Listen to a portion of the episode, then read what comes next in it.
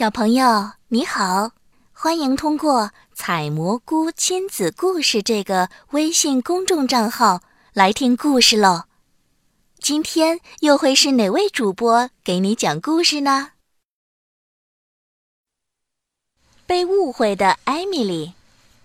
这个故事讲的是艾米丽，她刚来嘟嘟岛的时候，一些小火车对她不太友好，但是小火车们很快知道。第一印象不全是对的。多多岛来了一个新火车，叫艾米丽。她穿着亮闪闪的绿漆外套，非常漂亮。你好，托马斯友好的打招呼。你好，艾米丽呜呜的吹响汽笛。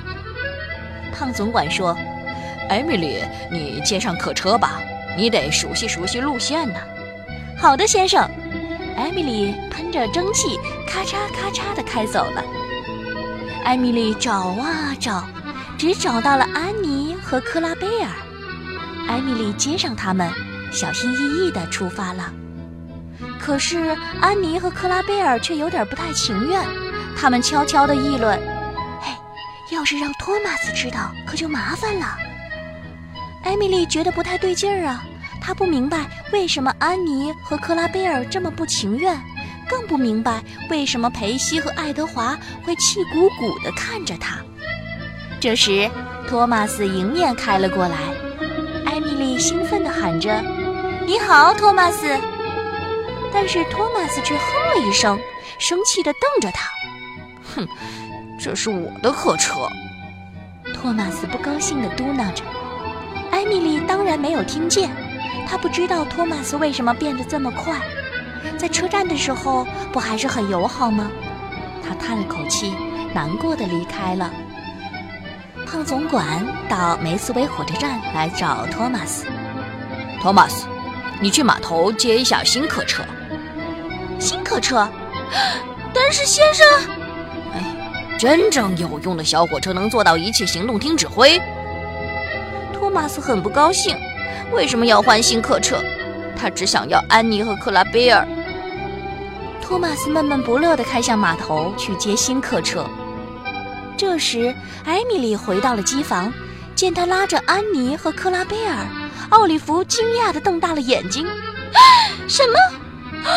这可是托马斯的客车呀！”艾米丽想：“哎呦，怪不得托马斯那么生气呢，我得赶紧把他们送回去。”艾米丽正准备原路返回，信号员却示意她停下。奥利弗发生了故障，他的司机正找人帮忙呢。突然，呜呜，托马斯呼啸而来，径直向奥利弗冲去。他停不下来了，眼看就要撞上奥利弗了。就在这个危急时刻，艾米丽勇敢地冲向奥利弗，用力将他推出了铁轨。多亏了艾米丽，灾难才没有降临到托马斯和奥利弗的头上。胖总管找到了艾米丽。艾米丽，你今天的表现真是太棒了，我决定给你配上两节新客车。谢谢你，先生。艾米丽说：“托马斯，很抱歉，我不应该拉走你的安妮和克拉贝尔的。”哦，艾米丽。我也很抱歉，我不应该那么生气。托马斯不好意思地回答。艾米丽非常高兴，现在她有了两节新客车和一个新朋友。很快，夏天来了，胖总管开辟了一些新路线，艾米丽被送往面粉厂专线。詹姆士又不高兴了，他说：“呃，我得走黑湖路线。”托马斯嘲笑他。哈哈，你害怕黑狐怪物？胡说！艾米丽好奇地问：“什么是黑狐怪物？”啊？”托马斯说：“大家都知道那是什么，就是一个黑色的影子在水下动来动去，然后就消失了。”艾米丽真庆幸自己不用去黑湖。第二天早上，艾米丽到面粉厂接货车，哪知道。这些货车淘气的要命，艾米丽用力的拉呀拉，货车们却拼命往反方向拖啊拖。那天，艾米丽没有及时把面粉送到，胖总管很生气。都是因为你，我没有吃到新鲜吐司。如果你再迟到，就去走黑湖路线吧。艾米丽害怕极了。嗯，明天我一定会准时的。但是第二天，货车们又捣乱了。艾米丽很生气，忍不住用力撞了他们一下，结果扑通扑通，货车们竟然掉进了旁边的水塘。艾米丽呢，也好不到哪儿去，弄了一身黏糊糊的面糊。不用说，艾米丽得接替詹姆士走黑湖路线了。托马斯安慰他：“别担心，也许没那么糟呢。”但是艾米丽还是很担心。